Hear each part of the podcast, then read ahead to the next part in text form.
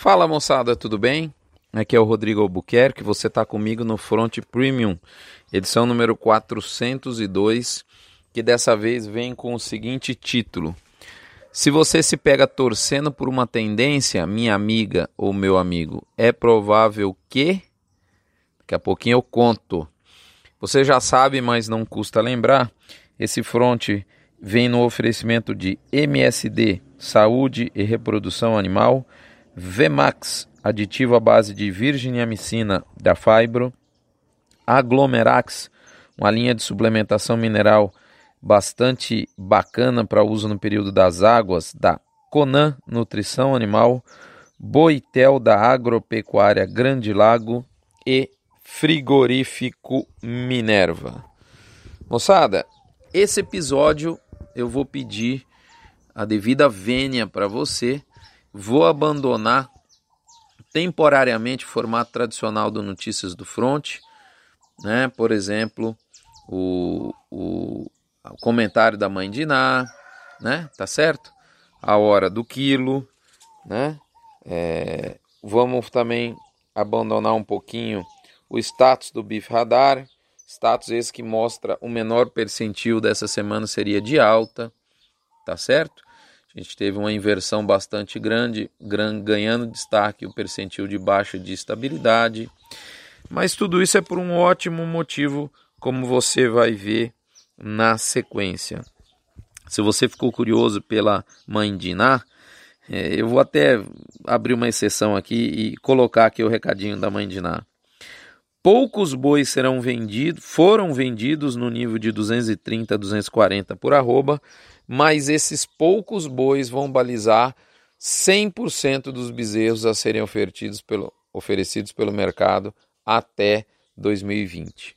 Esse é o recadinho da mãe de Iná, para você não ficar aí saudoso da veinha de Iná, tá certo? Mas nós vamos de fato fazer uma coisa mais light para dar foco ao que eu prometi na semana passada, que é um, compartilhar aqui com vocês o caldo concentrado do meu entendimento sobre o que eu pude absorver lá no encontro de analistas da Scott que ocorreu há mais de uma semana em São Paulo. É importante dizer que o conteúdo desse Notícias do Front reflete o meu entendimento sobre o que foi apresentado, mas não necessariamente a, opi a opinião fiel de cada um dos debatedores, porque eu não posso falar por eles. Com a devida vênia, eu também vou entregar esse material apenas em, em áudio, tá certo?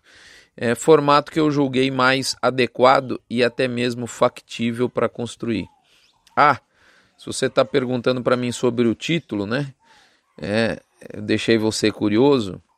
É só para te lembrar do que o pecuarista tem de mais importante a fazer nesse momento, que é ficar fora das vendas e parar de torcer para o boi não cair.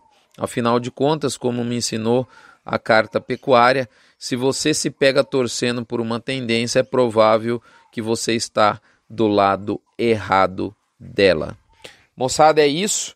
A gente se vê na próxima semana e eu vou a partir de agora dizer a vocês, né, os meus entendimentos sobre o encontro de analistas. Muito bem, o encontro de analistas teve dois blocos essa semana passada. É, no dia 29, ele ocorreu em São Paulo. O primeiro bloco foi de macroeconomia e o segundo bloco sobre mercado do boi gordo e mercado pecuário de maneira geral. Não só boi, mas houveram vários elos da cadeia representados lá. Na macroeconomia, quem começou falando foi a Zeina Latif, que é economista-chefe né, da XP, e a Zeina falou um pouco do cenário de comércio internacional. Segundo ela, a um ciclo de desaceleração da economia internacional que foi iniciado em 2018 e que ele deve seguir. Isso não é bacana, porque quando o cenário de comércio internacional cai, né, isso, isso diminui o comércio o Brasil, que, que é importante para o agro, a venda de produtos para o mercado externo, certamente sente. Então, na visão dela, o mercado internacional vai piorar antes de melhorar. Né? É, segundo ela ainda, é muito em função, isso ocorre muito em função da guerra comercial, né, promovida aí pelo Trump, que está envolvido com turbulências internas políticas, e pela China, que também, no seu jeito oriental de ser, não tem pressa nenhuma para dar fim a essa guerra comercial. A agropecuária é bem posicionada, está bem posicionada de maneira geral nesse contexto, tá certo? É, outro ponto que ela lembrou, até agora, enfim, até agora essa guerra é, comercial tem nos favorecido, esse é o ponto. É, outro ponto que ela lembrou foi que o comércio mundial vai continuar fraco e nesse, nesse, nesse ambiente a economia americana acaba por se destacar, o que deve continuar deixando o dólar mais valorizado ante ao real. É, isso certamente é importante para o setor que exporta, como o nosso, apesar de encarecer bens de capital. Do ponto de vista interno, é, ela acredita que o crédito vai fluir mais em 2020.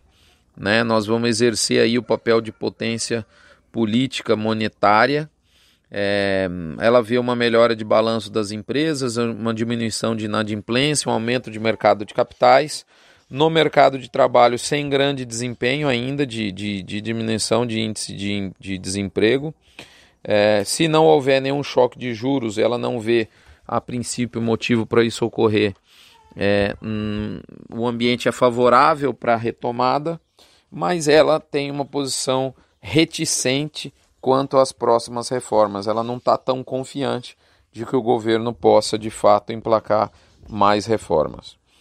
Em seguida, deu uh, início às falas o Pedro Parente como CEO da BRF, e é onde ele vê o cenário macroeconômico como aquela velha figura tradicional do copo meio cheio, meio vazio. Ele, ele relata que ele sente muita falta dos investimentos, principalmente os estrangeiros, e que do lado fiscal vai melhorar mesmo essa política da reforma da Previdência muito importante, mas ele ainda é um pouco reticente quanto à diminuição da dívida pública, que é o que ele gostaria de ver. No contexto do agro, ele relata aí a questão da peste suína africana quando, como sendo muito boa para o Brasil no curto prazo, mas um aspecto muito ruim que ele citou por diversas vezes é que uma mais absoluta falta de transparência das autoridades chinesas.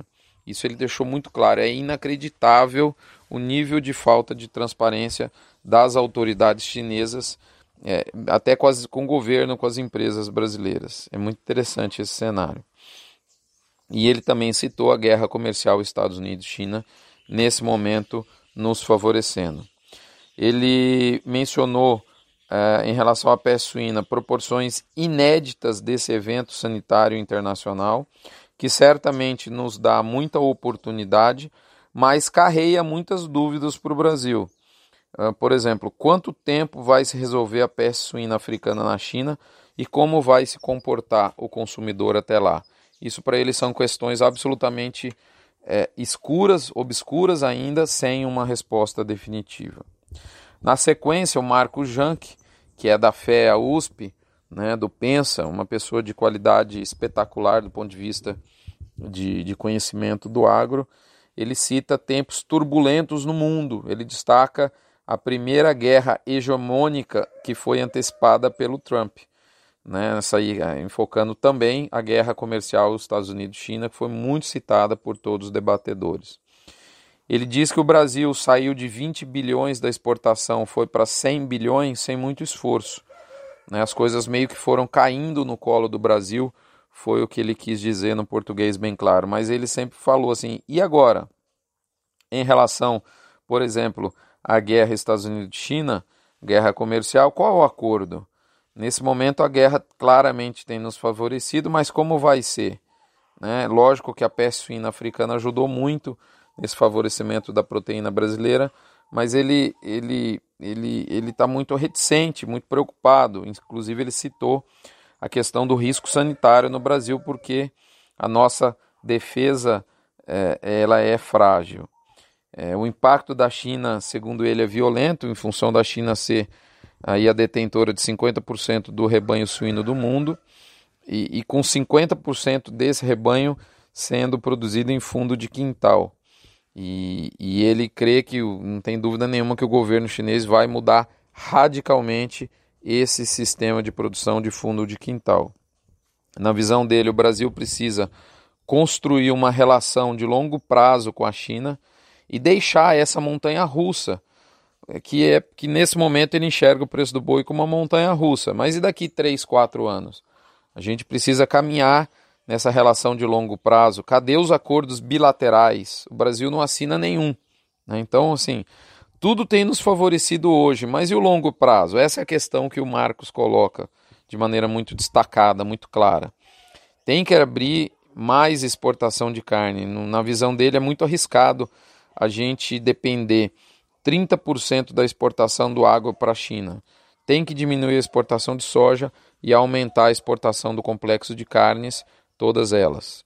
Bom, aí passou as palavras ao Marcos Fava Neves. O Marcos Fava se disse muito otimista para 2020 pelo alinhamento inédito de sete astros, né, que jamais, jamais ocorreu. primeiro deles, juro baixo e novos formatos de crédito, principalmente o crédito digital, as fintechs, as startups digitais estão se proliferando e realmente incomodando os bancos tradicionais grandes. Ao, ao segundo astro que se alinhou é a inflação controlada, o terceiro é o câmbio, tá certo? Ajudando o agro. O quatro, o quarto é um excelente pacote tecnológico, em que ele cita até enlouquecedor, o nível das startups, a quantidade delas muito grande, o que está decretando, interessante a frase dele, a morte do hectare, né? E que nesse momento é, a gestão agora tem que ser pelo metro quadrado. Então o hectare morreu e está nascendo o metro quadrado. Ele vê com muito bons olhos, e é o quinto astro, a agenda reformista do governo. Né? É, então, menos Estado e mais empresário.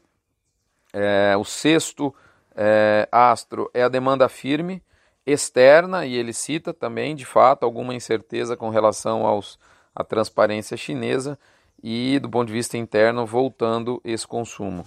E o sétimo astro, finalmente, é a confiança dos indivíduos aumentando, já que é, aqui eu acrescento a economia é como uma profecia autorrealizável, à medida que as pessoas estão confiantes, de fato coisas boas vão surgir. Então, sem nenhuma tragédia né, de curto prazo no radar, algo fora da cadeia, 2020 vai ser um dos melhores anos para a agricultura do Brasil.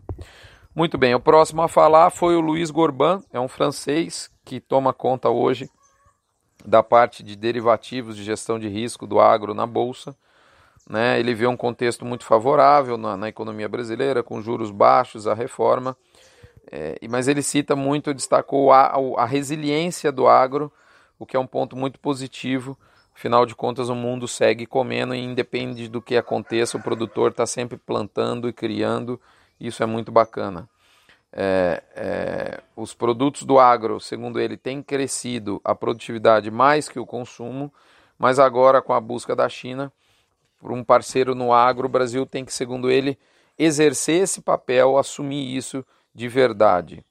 É, ele destaca a questão da, da necessidade de gestão de risco para o produtor rural, porque uma clara, um claro direcionamento do financiamento público diminuir. Então ele vê aqui, a primeira geração foi lá, abriu a terra, a segunda geração estruturou para produzir e a terceira vem agora aprimorando a gestão, o que obviamente puxando a sardinha para a brasa dele, né?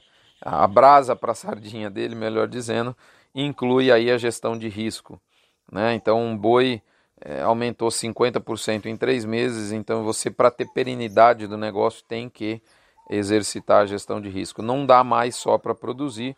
Então, na visão dele, ele é um otimista assegurado para você uh, assegurar a perenidade no setor pecuário. Muito bem, aí vem o Gustavo Junqueira, que foi da Sociedade Rural Brasileira, hoje é secretário da Agricultura do governo do Estado de São Paulo.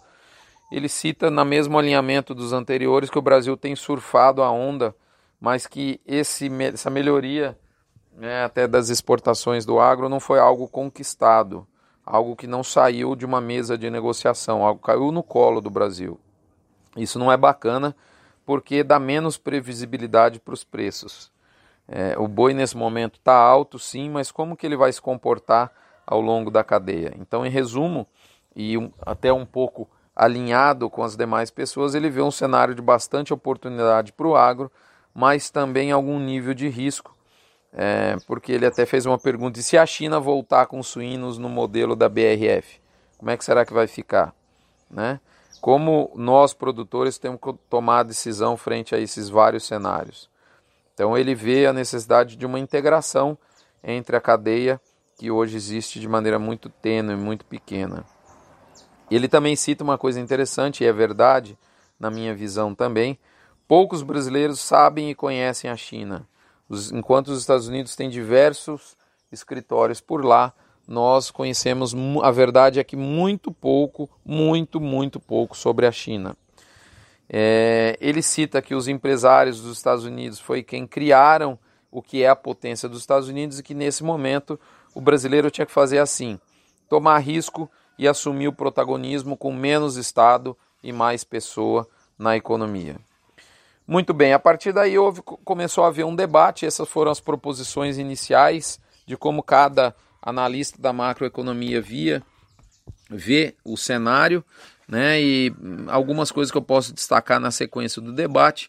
E o nível de dólar foi perguntado para a Zeina e ela disse de maneira rasgada que vai depender muito da capacidade do Brasil atrair investimento estrangeiro.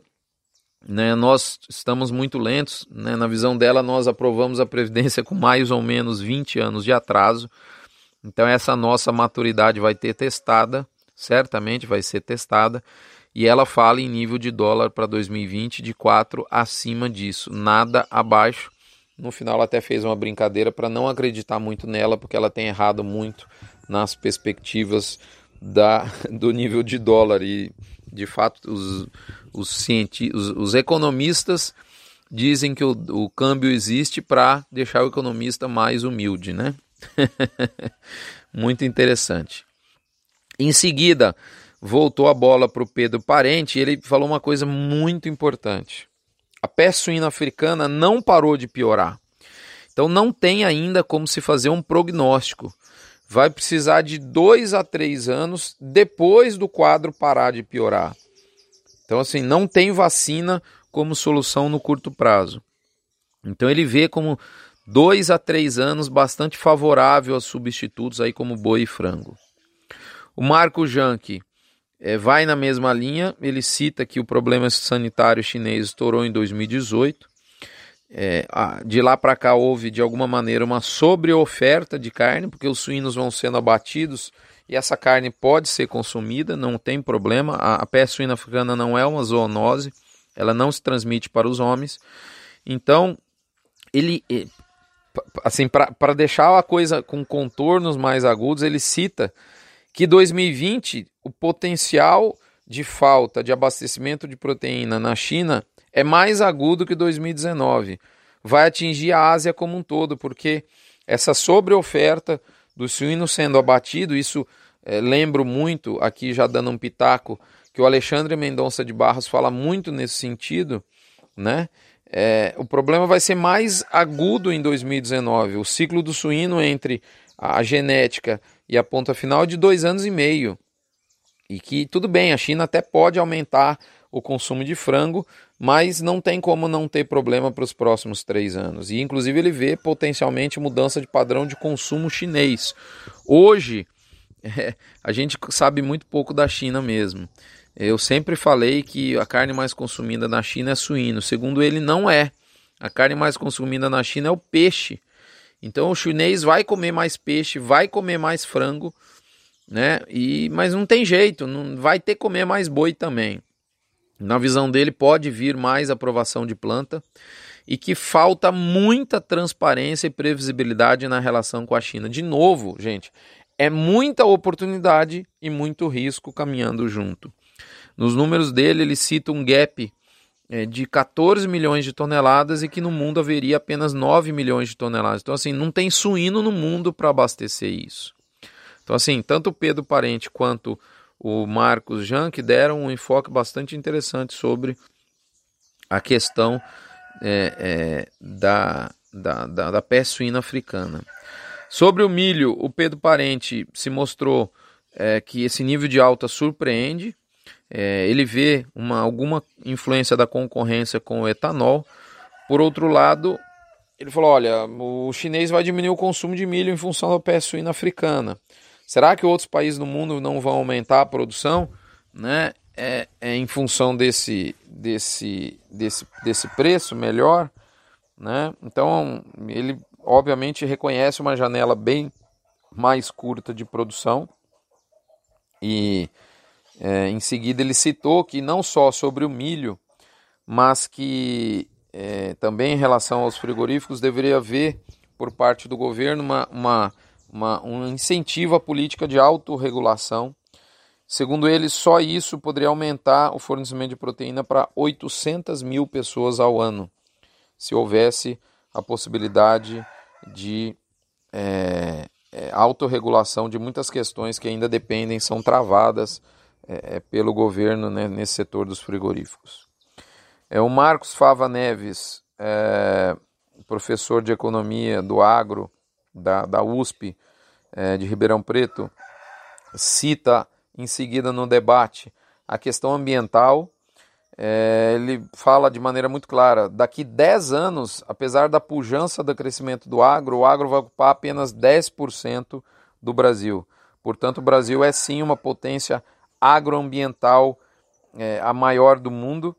40% da nossa energia é renovável, a média do mundo é apenas 17%, e a média de quem nos ataca de ser um problema para o ambiente do mundo é, é, tem apenas 10% da sua energia, da sua matriz energética oriunda de fontes renováveis. Ele cita ainda o Código Florestal, o mais exigente e restritivo do mundo, e que o Brasil tem dois terços, do, dois terços da sua área é, é, geográfica preservada. Então a gente tem que reagir fortemente aos ataques é, do, né, nessa questão ambiental que o Brasil rotineiramente serve. Em seguida, fomos aos, aos, aos encerramentos. O Pedro Parente se mostrou, se declarou otimista, realista com o Brasil, uma economia, um mercado interno em alta, porém sem ser brilhante, né?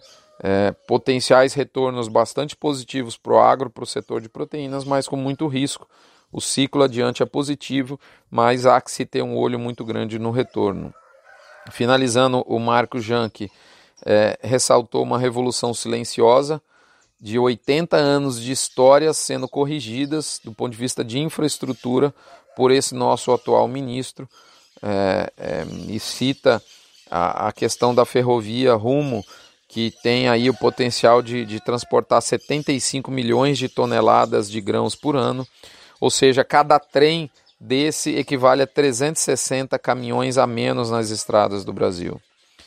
É, citou também a revolução de tecnologia na ILP, onde vai aumentar a produtividade a pasto e vai diminuir o interesse por, por mais aberturas de área a pasto, não vai ser necessário.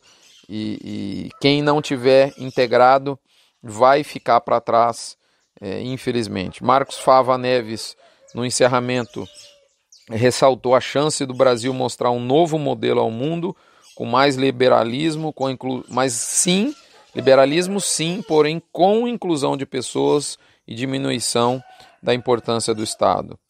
Ele ressalta a necessidade de priorizar a educação, que muito mais do que apagão de bezerro vai haver um, um apagão, está havendo um apagão de mão de obra. Luiz Gorban, para encerrar esse painel, é, pede e clama pela união da pecuária. Segundo ele, é impressionante ver como os elos da pecuária brasileira não são unidos. Pessoal, é isso o cenário de macroeconomia. E em seguida eu vou fazer um outro áudio para não ficar tão extenso em relação ao cenário do boi gordo. Um abraço, fiquem com Deus. Até a próxima semana. Esse Front Premium vai ter dois áudios, né? É, e agora o áudio de, de boi gordo na sequência. Um abraço.